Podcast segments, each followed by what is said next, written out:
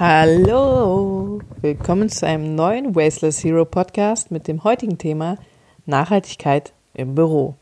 Ich finde ein super spannendes Thema für mich, weil sehr viele von meinen Followern auch in gewinnmaximierenden Unternehmen arbeiten und da ist es immer eine kleine Herausforderung, die Nachhaltigkeit reinzubringen. Meine Erfahrung hat gezeigt, dass es in kleinen Unternehmen einfacher ist als in großen Unternehmen.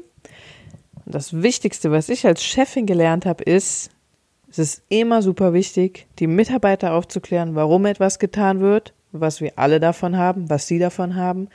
Und vor allen Dingen auch, falls ihr einen Vorgesetzten habt, mit dem darüber zu sprechen und zu schauen, ob die Bereitschaft in der Firma besteht. Denn wenn die Bereitschaft in der Firma besteht, etwas zu verändern, dann läuft es ganz gut und es wird auch laufen. Wenn ihr aber schon feststellt, dass die Bereitschaft in eurer Firma gar nicht da ist, um die Firma ein bisschen nachhaltig zu strukturieren, sei es nur Recycling-Klopapier auf der Toilette zu benutzen, dann wird es eine Herausforderung für euch.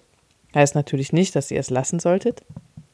Das heißt nur ganz einfach, wie bei jedem Projekt, was man neu starten will, schaut euch einfach mal an, wie läuft es in der Firma, gibt es vielleicht ein paar Leute bei euch, die auch Bock darauf haben, auch erstmal nur kleine Schritte zu verändern. Denn ich sage euch, je nachdem, wie groß eure Firma ist, kann es bis zu zehn Jahren dauern, bis ihr es allein nur mal geschafft habt, wiederverwendbare Kaffeebecher, Ökostrom und Recycling-Klopapier zu nutzen. Also verliert nicht den Mut, bleibt dran, schaut, sprecht mit Kollegen, sprecht mit eurem Chef und schaut bitte auch, wie ihr das Thema formuliert und äußert Wünsche. Vielleicht habt ihr ja auch irgendwie, weiß ich nicht, einen Betriebsrat oder ein Team, was sich darum kümmert und wendet euch doch mal daran und nehmt euch vor allen Dingen Zeit. Wenn ihr das Thema ansprecht, wird es auf jeden Fall Monate dauern, je nach Firmengröße bis es vorangeht. Das zur Einleitung. Jetzt will ich euch mal sagen, was ihr alles tun könnt, um das Büro nachhaltiger zu gestalten. Ich gehe jetzt mal nicht darauf ein, ob die Firma groß ist oder klein ist. Ich sage das einfach mal sehr allgemein. Ich hau einfach mal alles raus. Ihr habt mir eine Menge Fragen gestellt, die beantworte ich dann am Ende. Also es gibt sehr einfache Sachen, die ihr machen könnt. Erstens ist das Papier. In jedem Büro wird jede Menge Papier gebraucht. Und Verpackung auch. Alles eigentlich, was man so im Büro braucht aus Papier, gibt es mittlerweile auch aus Recyclingpapier.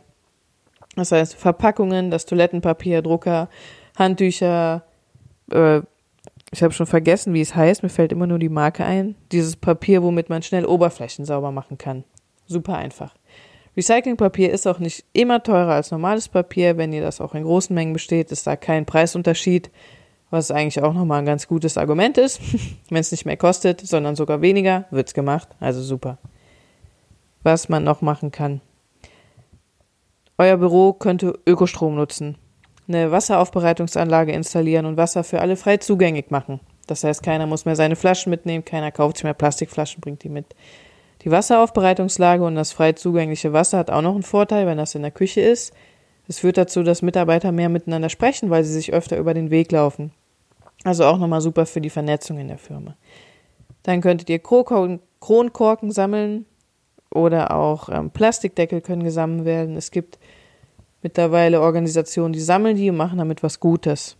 Die Reinigungsmittel könnten in Öko-Qualität gekauft werden. Da kann man meistens auch große Mengen abnehmen, dann ist das vom Preis auch okay.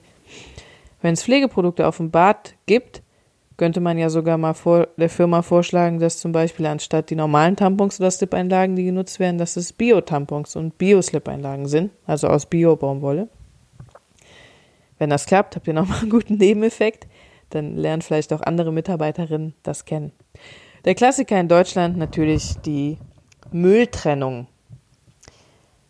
Dann gibt's noch, das waren jetzt erstmal so, sagen wir mal, die super einfachen Schritte, die man machen kann. Wenn ihr in einer Firma arbeitet, die versendet, dann gibt es da Sachen so wie, genau, die Verpackung, wie ich eben schon mal gesagt habe. Die kann ruhig aus Papier sein, aus Recyclingpapier. Viel wird ja noch in Folie verpackt. Das kann man eigentlich super einfach durch Papier ersetzen, außer es gibt Gründe, warum es die Folie geben muss. Das ist ja manchmal so. Dann sollte so wenig Aufdruck wie möglich da sein, einfacher, weil es besser recycelt werden kann. Und auch nicht lackiert sein, weil lackierte Verpackungen können nicht so gut recycelt werden. Bei dem Aufdruck der Farbe muss man auch nochmal schauen. Es gibt Farben, die sind umweltverträglicher als andere. Das ist aber so ein super Schritt, den kann man sich dann nochmal neu angucken, wenn der Rest schon steht. Und dann natürlich der CO2-neutrale Versand. Der Versanddienstleister in Deutschland, der bietet das an. Ich dachte immer, what the hell ist CO2-neutraler Versand? Deshalb erkläre ich es hier kurz. Das heißt einfach, dass dieser Versandanbieter einen Teil von dem Geld dann in Projekte steckt, die für einen besseren CO2-Wert sorgen.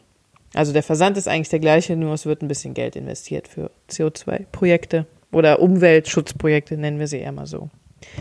Genau. Wenn ihr Geschäftsreisen macht, oder vielleicht hört ja auch der ein oder andere Chef diesen Podcast oder die Chefin, so wie ich, dann sage ich es einfach mal. Bei Geschäftsreisen könnt ihr ja einfach mal schauen oder den Mitarbeitern vorschlagen, ob es Bio-Hotels in der Nähe gibt. Geschäftsreisen sind immer anstrengend für Mitarbeiter. Egal wer es macht, egal wohin, egal wie lange, es ist immer ein bisschen anstrengend. Man wird aus seinem normalen Alltag rausgerissen. Vielleicht sind Geschäftsreisen auch der Alltag, trotzdem hat man da ja meistens irgendwie mehr zu tun als im Büro. War bei mir auf jeden Fall so. Und dann könnt ihr ja mal schauen, ob es ein nachhaltiges Hotel gibt oder sogar ein Bio-Hotel, wo Mitarbeiter oder Mitarbeiterinnen übernachten können. Gerade bei Bio-Hotels ist das geil, dass die Speisen halt eine super gute Qualität haben. Was halt auch nochmal dazu führt, dass der Mitarbeiter oder die Mitarbeiterin ja mehr leistet, sagen wir es so. Bei den Geschäftsreisen kann auch darauf geachtet werden, dass das Flugzeug genutzt wird anstatt der Zug oder das Auto. Einfach mal mit dem Zug fahren, wenn möglich. Ich habe es halt dann mal so gemacht, dass ich im Zug auch immer gearbeitet habe. Das heißt, vielleicht könnt ihr ja mit euren Mitarbeitern auch irgendwie den Deal aushandeln, wenn die irgendwo hinfahren, dass ihr einfach sagt, hey, ich buche dir die erste Klasse, da hast du WLAN, das heißt, du kannst schon arbeiten, wenn das ein Job ist, wo man mit Computern arbeiten kann. Da hast du WLAN. Okay, ganz kurz, die Tipps hier sind vielleicht sehr auf Leute ausgelegt, die mit dem Computer arbeiten, weil ich das einfach mache und da meine Erfahrung ist. Genau, du hast da WLAN, du kannst da arbeiten, das heißt, ein Zufahrt, sagen wir einfach genau, du fährst vier Stunden Zug nach Berlin, dann waren das schon vier Stunden deine Arbeitszeit. Wäre ja ein super Deal, weil der Mitarbeiter kann da einfach arbeiten. Und wenn er da nicht arbeiten kann, weil er nicht möchte, kann ja auch sein, dann kann er halt einfach Serie gucken da. Finde ich doch geil. Ist einfach eine gechillte Reisemöglichkeit. Und oft kann man bei Geschäftsreisen ja auch manchmal ein bisschen was noch am Preis drehen. Jo, dann natürlich klar, nur so viele Geschäftsreisen wie nötig. Ist für alle eine Win-Win-Situation. Was haben wir noch? Fahrkosten habe ich noch. Fahrkosten und Gehälter ist ein großes Thema. Gerade beim Thema Nachhaltigkeit wundert man sich vielleicht, warum Gehälter auftauchen. da habe ich einen Tipp. Die Fahrtkosten könnten von eurer Firma oder von eurem Chef ja gezielt nur für Zug und Fahrrad bezuschusst werden. Es könnten Firmenfahrräder zur Verfügung gestellt werden. Das war bei meiner Firma auch so. Die konnte man dann mittags nutzen. Es war halt cooler dann. Wenn man dann mittags wohin wollte, konnte man halt mit dem Fahrrad fahren, anstatt mit dem Auto. Ist auch wieder noch gesünder. Und bei den Gehältern die Fahrkosten zu bezuschussen, stellt euch mal vor, ihr seid in einer Firma, die in der Innenstadt von Köln ist und 90 Prozent eurer Mitarbeiter kommen aus dem Umkreis von Köln. 80 Prozent davon fahren mit dem Auto. Ja, klar, weil vielleicht vermeintlich geht es schneller oder die Leute haben keinen Bock mit der Bahn zu fahren. Wenn jetzt aber die Bahnfahrten bezuschusst würden, dann ist doch total geil. Dann wäre die Wahrscheinlichkeit, dass die Leute mehr Bahn fahren, womöglich einfach höher. Und es ist auch nochmal ein cooler Punkt, um neue Mitarbeiter zu gewinnen. Es gibt ja auch so Möglichkeiten, dass ihr irgendwie mal ein Jahr macht, in dem ziemlich viele Gesundheitsaktivitäten stattfinden. Zum Beispiel, dass ihr es fördert, wenn Mitarbeiter mit dem Fahrrad zur Arbeit kommen, dass ihr einfach unter denen mal ein neues Fahrrad verlost oder oder. Gibt es unzählige Sachen, die ihr machen könnt. Was ich noch super wichtig finde, ist, was ihr auch machen könnt, ist Workshops mit euren Mitarbeitern zum Thema Nachhaltigkeit. Wichtig hier an der Stelle, ich rede jetzt gerade über eure Mitarbeiter und Mitarbeiterinnen. ihr könnt natürlich auch Workshops mit euren Kollegen einfach mal machen, um zu gucken, was kann man in der Firma machen und das dann dem Chef vorschlagen.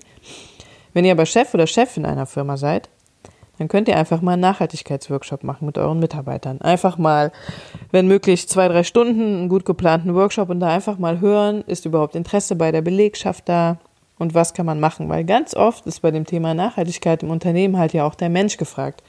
Und da geht es halt auch einfach drum, wie kann ich den Arbeitsplatz für meine Mitarbeiter und Mitarbeiterinnen nachhaltiger gestalten, sodass die sich da nicht vielleicht unbedingt wohler fühlen, sondern dass der einfach auch die Umgebung gesünder ist für die Mitarbeiter und Mitarbeiterinnen. Das fängt halt schon bei kleinen Dingen an, wie das öfter mal gelüftet wird. Ich weiß noch, wir hatten manchmal Tage im Büro, da war einfach mal vier Tage lang kein Fenster auf. ja, oder ähnliche Sachen, so wie der Wasserspender. Und dann gibt es ja auch noch oft, dass es Catering in der Firma gibt. Da kann man auch einfach mal die Mitarbeiter befragen. Es muss ja auch nicht unbedingt ein Workshop sein. Es kann ja auch einfach mal eine Befragung sein, wie zufrieden man mit dem Catering mittags ist. Oft ist ja so, dass Firmen das bezuschussen. Und ich kenne das so, dass es super wenige Caterer gibt, die die nachhaltige Verpackung haben. Ich kenne einen, der liefert das Essen im Glas. Die anderen sind alle in ähm, diesem silbernen Aluminium, in Papier oder in Plastik verpackt. Ja, und die Qualität ist dann auch nicht unbedingt so geil. Und ja, je besser das Essen ist, umso gesünder ist wahrscheinlich auch der Mensch. Deshalb finde ich es super wichtig, seinen Mitarbeitern auch wirklich eine Möglichkeit zu geben, an gesundes Essen gut ranzukommen, auch preislich gut. So, das war aller Input von mir. Jetzt hattet ihr noch sehr viele Fragen. Ich fange die einfach mal von oben an. Also, wie gehe ich als Arbeitnehmer in meiner Firma das Thema Nachhaltigkeit am besten an? Das habe ich ja anfangs schon gesagt. Nehmt euch erstmal ein paar Wochen Zeit, hört euch um bei Mitarbeitern, bei Kollegen, Kolleginnen. Wenn ihr mittags esst, dann sprecht einfach mal so ein bisschen darüber, versucht das Thema einfach mal locker anzusprechen. Einfach sowas wie, wäre cool, wenn wir hier einen Wasserspender hätten. Ist vielleicht nicht die beste Möglichkeit oder erzählt einfach, dass ihr ein bisschen nachhaltig lebt. Und oft ist es dann schon so, dass die Leute sagen, ja, ich auch. Man könnte ja hier was machen und da was machen. Und am besten sprecht ihr auch mit eurem Chef, mit eurer Chefin über das Thema. Denn es gibt nur wenig, was ihr einfach so machen könnt, je nachdem, je nach Firmengröße. Ja, einfach wirklich sich Zeit nehmen, umhören, mit den Leuten mal so ein bisschen darüber reden, in der Teeküche darüber ins Gespräch kommen. Und vor allen Dingen, nehmt euch Zeit. Es wird nicht von heute auf morgen funktionieren, es wird eine Zeit dauern und es ist auch völlig okay. Wo gibt es Zero Waste Büroartikel? Beziehungsweise was ist das genau? Ja, Zero Waste Büroartikel ist sowas, was ich gesagt habe, dass alles Mögliche in Recyclingpapier geändert wird. Doppelseitig drucken. Dann gibt's, könnt ihr natürlich Bleistifte benutzen. Ich weiß aber halt auch, dass viele Firmen es lieben, wenn es Kugelschreiber mit dem Aufdruck der eigenen Marke gibt. Da gibt's mit Sicherheit auch Kulis aus recycelten Materialien. Da bin ich gerade nicht so der Experte, muss ich halt wirklich sagen. Was ich aber weiß, es gibt zum Beispiel die Umweltdruckerei für alle Druckmaterialien, die ihr habt, auch für alle Werbematerialien die ihr vielleicht zur Verfügung stellen wollt oder die ihr in Auftrag geben müsst. Wenn ich jetzt an die holzverarbeitende Branche denke oder an alles, was halt nicht mit dem Computer gemacht wird, da ist es halt dann nochmal eine Herausforderung. Wenn ihr zum Beispiel in der Tischlerei arbeitet oder Dachdecker, so ganz klassische Handwerksberufe, da habe ich wirklich, da muss man sich dann wirklich gezielt anschauen, was es gibt. Da gibt es mit Sicherheit auch sehr viel. Gerade eine Freundin von mir meinte, die machen in ihrer Werkstatt auch sehr viel aus gebrauchten Möbeln oder machen sehr viel Upcycling oder nutzen halt auch wirklich einfach Holz, was sie irgendwo finden, sei es auf dem Sperrmüll oder sonst irgendwo. Es geht natürlich nicht für jeden, genau. Aber so, lass die Sachen. Unsere, ja, dann hat mir noch eine Followerin geschrieben, super geil. Unsere Putzfrau wechselt jeden Tag die Mülltüten. Jetzt verstecke ich die Mülleimer, sodass die Tüten nur einmal pro Woche gewechselt werden. Finde ich super geil. Weil, klar, die Putzfrau hat natürlich den Auftrag bekommen von ihr. Meistens ist oder oft ist ja so, dass die Putzfrauen oder Putzmänner von einer Firma sind, die eure Firma beauftragt hat. Und da ist dann einfach mit dem Angebot, dass die Tüten einmal am Tag geleert werden. Und es ist total die Herausforderung, dieser Putzfirma klarzumachen, dass ihr das nicht wollt. Deshalb finde ich super lustig, dass diese Followerin das macht. Vielleicht könnte man doch noch da mit der Putzfirma einmal sprechen. Bei der Auswahl der Putzfirma könnt ihr auch darauf, je nachdem, welche Position ihr in der Firma habt, aber ihr könnt auch Input geben, dass sie doch darauf achten, dass sie gute ähm, Produkte haben. Also wirklich umweltverträgliche Produkte und nicht mit dem billigsten Zeug halt putzen, was es gibt. Anbieter für nachhaltige Büroartikel und Kugelschreiber. Wurde ich gerade wieder gefragt. Sorry, da müsst ihr leider selber ein bisschen Recherche betreiben, weil das brauchte ich gerade nicht. Da gibt's aber, wie gesagt, diese Umweltdruckerei. Wie missioniert man Kollegen am besten? Habe ich eben schon drauf geantwortet. Da ist auch wieder die allgemeine Antwort. Inspirieren statt missionieren. Ihr könnt ja auch trotzdem schon mal Kleinigkeiten im Büro ändern. Zum Beispiel stellt ihr einfach mal eine Packung mit Bio-Tampons auf die Toilette und schaut, ob es da irgendwie eine Resonanz zu gibt. Meistens gibt es das ja doch auch schon bei so kleinen Veränderungen. Im Büro, im Büro gibt es den Flurfunk. Alternative zu Post-its. Ja, in Zeitaltern des Scrums und agilen Arbeiten, was ich auch echt gerne mag, sind Post-its echt eine Herausforderung. Wer Scrum und agiles Arbeiten nicht kennt, ich umreiße es mal gerade ganz grob nur, es fallen pro Woche sehr viele Meetings an, wo sehr viele Post-its gebraucht werden. Sagen wir mal ein halber Post-it-Block ungefähr bei uns pro Woche. Das hört sich erstmal nicht viel an, wenn ihr das aber potenziert auf die Teams in eurer Firma, auf alle Firmen in der Welt, dann ist es Hölle, Hölle, Riesenhaufen Post-its, der verwendet wird. Da gibt es Alternativen. Da war aber bei uns jetzt schon öfter das Feedback, dass die nicht so gut kleben.